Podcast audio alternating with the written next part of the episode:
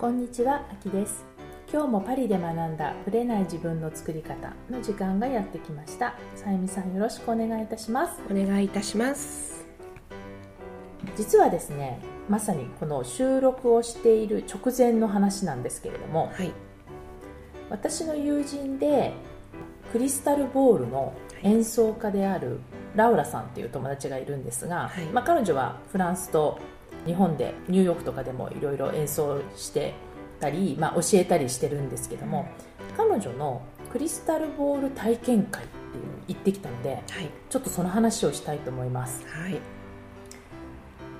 写真をお見せするとこんな感じでねクリスタルルボールが、はい。まあ、いろんな石があって、うん。でそれを奏でるんですけども、まあ、クリスタルボールもそうだし音差とか知ってます？まさ知ってますよ。あれをこういうなんていうのわ Y 字 Y 字じゃないけどなんんかねそういうの。でですよね。あれの波動っていうのと、うん。あのやっぱ人の心とか体とかっていうその振動が、やっぱまあもろに影響を受けるっていうのは前から知ってたんだけども、はい。で私彼女のコンサートとかにも行ってるし、うん。め身近でこう演奏してるのも聞いてるんでその振動っていうんですかね波動はねうん。受けてるんだけど自分で奏でると全然違うってことが分かったんです。どうでした？あのねもうそこからうわーっと湧き上がってくるものがあるのね。不思議な感覚で、まあ、リラクゼーション効果があるっていうのは思ってたんですけども、かなり影響を受けるなと思った。やっぱその波動を、まあ、音差もそうなんだけどもはい。よく愛の波動とかいろんな波動があって、うんね。ヘルツがあって、そのヘルツに合わせてこう鳴らすといろいろあるっていうのもあると思うんですけど、まあ、クリスタルボールも本当同じで大きさとか石によって奏でる音が違うのと、あと今回メンバー新しく体験会にいたのが4人いたんですけどはい。4人が全然音が違う。同じものを奏でてるのに。同じ石をそう。やってても、音の大きさだったりその振動だったり、その柔らかさだったり彼女もそのラウラちゃんも言ってたんだけれども、はい。自分がそのまま出るんですって。うんでそれをなんか自分と向き合うにはすごくいいツールだって言ってて、でそれをすごく、まあ、体感して、うん。で今回はなんかそのこんなにねいっぱい種類を彼女出してくれた中で、自分がいいなと思った音を出してもらってそこから出てくる、まあ、メッセージっていうかなその音を好むってことにも今の自分が反映されてるので、え。それを後からメッセージを送ってくれる、まあ、プライベートな部分もあるのでですね。うん送ってくれるって言ってくれてるんですえが、うん。それぐらいね面白かったんですよ、うん。であとねその彼女の話で、まあ、前からそれは聞いてたんだけどえ彼女は肌のケアを一切してないのね。で本当に綺麗な肌をしてるんだけど、うん。クリスタルボールのおかげなんだって。毎日やってるかそれの波動で。ら、うん、はあすごいですね。だからシミもないし、うん。まあシワもないし、うん。もう本当プリンプリンだし、うん。で彼女が、まあ、肌が良くなるよっては言ってたしう、ん。あの全然ケアしなくてもこれがあるから大丈夫とは言ってたんだけれども、うんうん。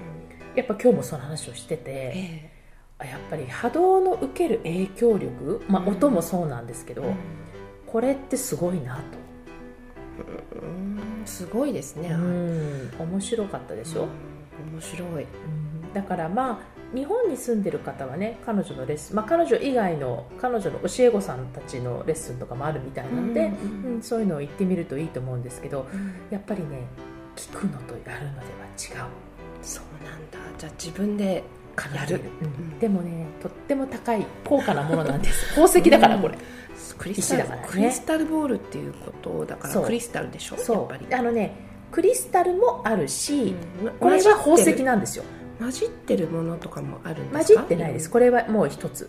例えばこの、まあ、ここねみあの、ポッドキャストの人は見えないけどブルーはこれターコイズなんですってそうなんだ。とか奇跡。そうこれ全部宝石なんです。そういったもので作らはいれてるんですね、ジュエリーなんですこれは完全に。うん。だからクリスタルボールはクリスタルであるんだけれども、あのクリスタルは、えー、と音楽で言うとクラシカル。一番クラシックなうんうんうんスタイルらしいんですが、え今はもうこれがどんどん少なくなってむしろこういう奇跡の奇跡半、うん奇跡の宝石系のうんボールが多いそれは高そうですね。だって結構、はい。結構大きいんですよ。大大きいし重いしうん。すごく繊細なんですって。だからうんちょっとだからアクセサリーもやっぱ絶対しちゃいけないし、うん。アクセサリーでなんかパンと当たるとそこから破損してったりするのそうでなんですか。そういう繊細なものなので、うん。とっても素敵なんだけれどもとっても高価なものなので、そうでしょうね、はい、うん。なのででもリラクゼーション効果っていうかねエネルギーを変えていくっていう意味ではすごく空間にもいいみたいなのでそうかもね、はいおすすめうん。です、はい。はい、ちょっと今日の私の体験記でした。はい。はいそれでは本編スタートです。はい今回はですね、まあ、質問というか、まあ、この面白いトピックだなと思って LINE アットの方にちょっと来た質問なんですけども、はい。それをじゃあまずさゆみさんの方で読んでいただけますか？はい、たまに社会経験過去会社勤め過去のない人は常識がないからダメなどと聞くのですがここで言う常識とは何ですか？それは何のために必要とされるものですか？この常識とは経営者にとって使い勝手の良い人材になるための従業員の世界の常識なのかなと思います。という、まあ、ちょっと面白いなと思って、うん。確かによく聞くじゃないですか。はい、社会経験がないとダメとか、うん。一回会社勤めをしてないと、まあいけないわけじゃないけどなんかこううまくいかないとか、認められないとかね。うん。そうういうのは私も聞くので、まあはい。この中での常識とは何かっていうのは、まあ、この方が何を意図して言ってる常識かにもよるんですけど、うん。ちょっと面白いトピックだなと思ってちょっと取り上げてみました。はい。私の感覚からするとまずね会社勤めうんぬんで私会社勤め今してないで自分でビジネスやってるじゃないですか、はい。常識っていうのをあえて、まあ、言語化するならば、お互いが仕事をしていく上でのなんていうのかスムーズにコミュニケーションを取るためのしきたりみたいな感覚なんですよ、うんだからこれが当たり前だからっていうんじゃなくてそれがコミュニケーションとかねその仕事をしていく上でスムーズだったらうん。大事かなと思ってるので、だから例えば私だったら一緒に仕事をする人をリスペクトするとか、その相手のことを考えるとか相手の時間を取ってもらう感覚とかうん。そういうのはねやっぱりすごく私は考えてますね。でそれがもし常識だというのであればもしかしたら私は私は常識っていう意識はないけど常識なのかなうんと思ってたんですよね、でやっぱり、まあ、こういう仕事をしていていろんな方と、ね、その体験セッションとかもしたりするんですけども、はい。やはり人の時間をもらってやってるんだっていう認識がある人とうん。ない人がやっぱいるのは事実なんですよ、そうですね。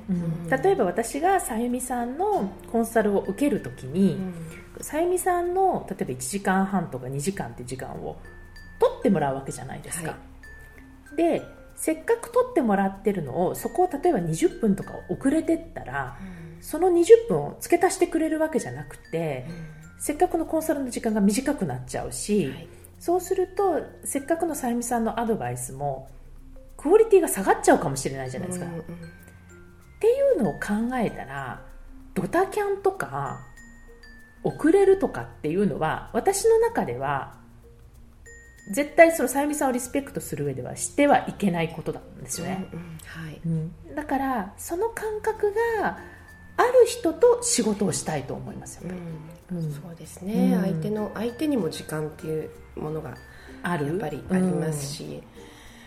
そこをお互い尊重し合えないと、ね、時間って永遠にあるわけじゃないですからね。ね。うん。だから、まあ、それが社会経験があるから会社勤めのね経験があるからできてるかっていうと、まあ、私は会社勤めが多い経験された方でもない方はいるかな。っいるいいますいます、うんううん。あの私それこそすごく思ったのが、うん。先週うのん。エリさん、はいはいインタビューのね。インタビューで彼女がお話しされてた、うん。人間を構成するものっていうので知育ちうん。憧れうんっていうこの3 3つがねね前回はちょっと触れませんでしたけどね、の要素としてあると。知っていうのはまあその人のなんて言うんでしょうもともと生まれ持った日本人として生まれ風土とか文たとかね化とかね。そういったところ、育ちっていうのはどういうふうに育ってきたか、家庭環境とはい。か教育ですよね、で憧れっていうのは社会に出てからの自分のこう思う未来とかね。自分で努力してこれからして手にしていくところっていう感じだと思うんですけれどもその育ちの部分でねやっぱりどういうふうに育ったかっていうのは非常に影響がね、うん。あると思うんです、そううんうん。例えば相手を尊重しなさい相手の時間を尊重しないと時間を守らないといけないっていうことも、あの育ちながらそれってうん。学んでいくものだと思うんですよ。やっぱそこって突然こう、うん。できるわけではなくて、ね。常にうん。成長しながら時間、うん。あの学校でもね時間割ってありますから、そうですね。時間通りにねあのその先生のうん。をリスペクトするっていうのもそうだと思いますし、その時間通りに行くっていうのはとても大事なところだとうん思うんです。うん。で本当にそれって育ちうん。っていうのは非常に私は、うん。あの見逃せない部分なのかなと思います。うん。そうでね。でそこで自分であ自分はこういうふうにきちっと育ってなかったって思うんだったら、うん後でやっぱりその憧れっていう部分ですよね、自分でじゃあ努力して、あのなんていうのかなこうい常識に沿えるようにっうん。ていう努力っていうのも必要なのかなと私は思います。正していくって感じですよでね、ないとうん。やっぱり仕事ってできないんですよ、うんうんうん。うん。ですよね。会社勤めであろうが、うん。個人で何をやってやろうが信用っていう部分うんにつながりますから。そうですよね、うん。まあ、だからビジネスという、まあ、仕事っていうくくりであったとしても友達としても、同ね、じですよね。同じですよね、うんうん。うん。だから経営者にとって使い勝手のいいっていうのが、まあ、確かにわけわからない規則とかもしかしたらあったりして、うん。それが常識っていうふうに捉えてるとそうなのかもしれないけど経営者にとって使い勝手がいいかっていう視点では実はなくて私の場合は、やっぱり一緒に気持ちよく物事を運用していくための、まあ、最低限の信頼関係っていそう部ね分かなっていう気はしますようんね。うん。だから自分がフリーになってフリーというか、まあ、こう自分で仕事をするようになってよかったことは、その自分の、まあ、これ一種の私の価値観じゃないですか、はい。こういう人こういうリスペクトをしてくれる人と一緒に仕事がしたいっていうのが、自分で選べるようになったことなんですよね、そうですうんね、会社員だとそれは選べませんよね。選べないですよね、うん。もうこういうお客さんがいるからって言われちゃったら、うどんなに私が嫌だ嫌だと思っても、まあ、それはやんなきゃいけないじゃないですか。んそうですね、だからそれが、まあ、ある意味自由になったことにより自分の価値観がよりよく分かりますね、うん。うん。今まではあんまり意識してなかったけれどもやっぱりこうそう信頼関係をやっていく上で自分が大切にしたいことが相手もそういうふうに思ってくれる人と一緒にやりたいじゃないですか、はい。うん。だからそこが、まあ、常識っていうよりは本当信頼関係。そうですよね、うん。なので社会経験云々っていうよりは、まあ、その社会経験の中でそれを培ってきたさっきの憧れの部分でね、培ってきた人がそういう人が多いからそう見えるのかなっていう気はしますけどそうでね。す。ね、うんはい。ということで仕事をしていく上でのスムーズなコミュニケーションと信頼関係づくりっていうのは、まあ、どこの世界でも大事ですよね。どこの国でもね、うん。そう同じですよね、まあ、特徴が若干ね、はい。国によって違うっていうのはあるかもしれませんけど、こんなに遅れるフランスでもやっぱそれは大事ですもんね。そう。でもそういうのをきちっとやる人もフランスにはいるますからね、はい。そうそういう人とあ一緒に仕事したいとかお友達でいたいとか思いますよね。ますはい、だからそこの辺の共通項っていうのは案外変わらないのかもしれないですよね、はい。はい、ありがとうございました。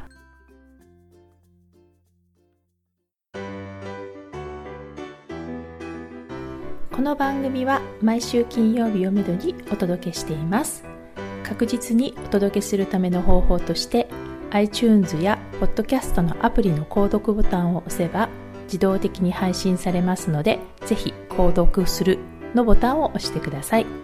また皆様からの質問や感想をお待ちしています。